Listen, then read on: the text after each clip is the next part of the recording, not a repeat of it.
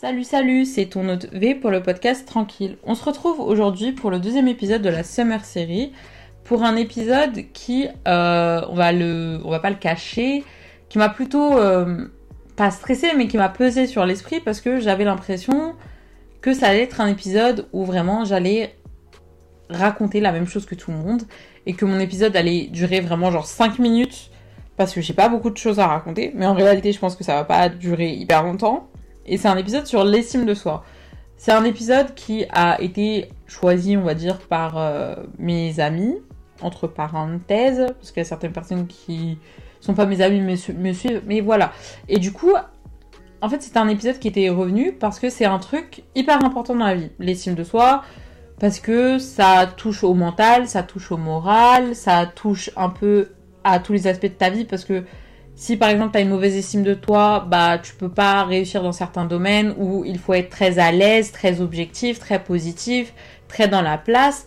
Et c'est un concept qui, quand on en parle, c'est vraiment juste sous l'aspect de soit cet aspect-là où on va parler de quelqu'un qui se surestime ou quelqu'un qui se sous-estime, ou soit ça va être sur l'aspect de ah j'ai une mauvaise estime de moi, il faut que je l'améliore.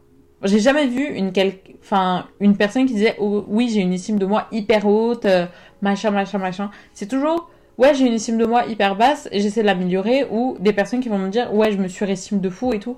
Ça va jamais être en mode, ouais, en vrai, ça va. Au niveau de mon estime de, de, de, moi-même, ça va. Genre, et quand j'ai fait mes recherches sur le sujet, parce que je tombais toujours sur, euh, oui, comment améliorer l'estime de soi, comment améliorer l'estime de soi, mais jamais réellement un post, je sais pas moi, un podcast, une vidéo ou quoi que ce soit, qui m'explique comment on fait ce calcul-là, nous, dans notre tête. Parce que franchement, quand on se dit comme ça, l'estime de soi, euh, l'estime que tu as de toi-même, en fait, tu as directement une idée de si elle est haute, si elle est basse ou si elle est moyenne.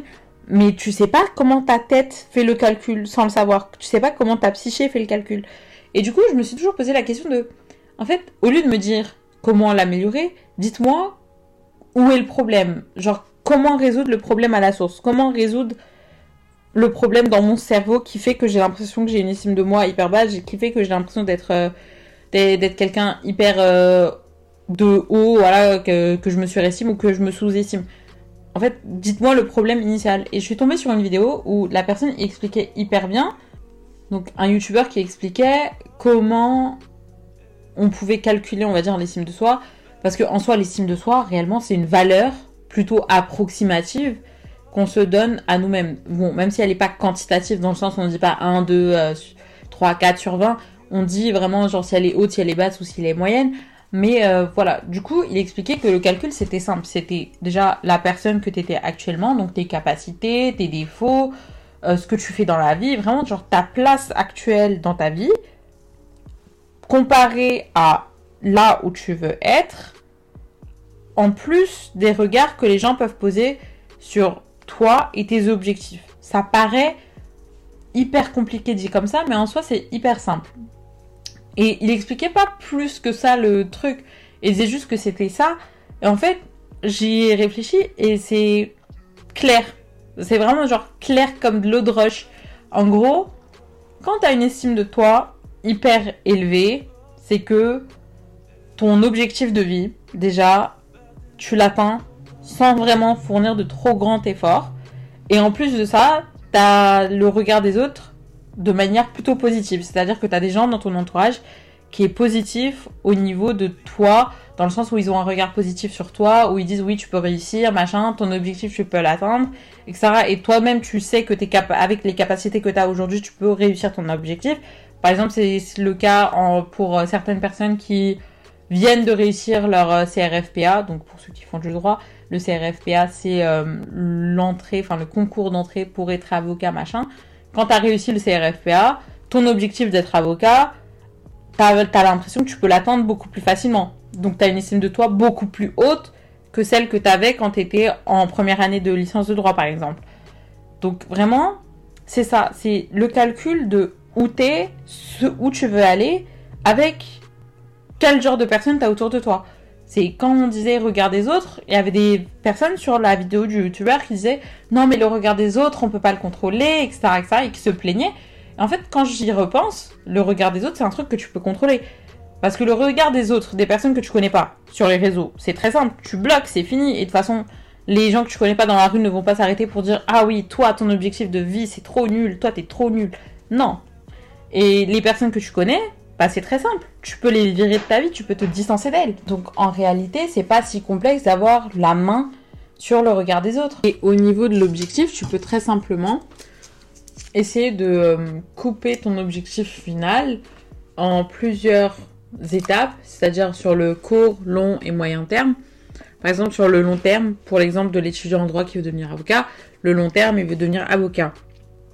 Sur le court terme, il y a le fait de valider son année. Sur le moyen terme, de valider sa licence et d'entrer en master, etc., etc. Tu vois, au lieu de garder dans ta tête juste ton gros objectif, parce que au final, tu auras l'impression que c'est inatteignable, de le briser en plusieurs objectifs, petit à petit, genre le court, long, moyen terme, etc., etc. Ça évite les situations dans lesquelles où tu dis ah je me suis surestimé, je vais rater. Et ça évite aussi les situations dans lesquelles où tu as l'impression de te sous-estimer ou que les gens ont l'impression que tu te sous-estimes parce que ton objectif il est calibré pour que toi tu sois satisfait. C'est-à-dire que tu vis, on va dire, euh, une, une, situation actuelle satisfaisante. C'est-à-dire que t'as pas le stress de ah mon objectif est trop grand à atteindre et t'as pas aussi l'ennui de te dire ah mon objectif est trop nul genre il n'est pas euh, assez impactant, il me donne pas assez envie de bouger les choses.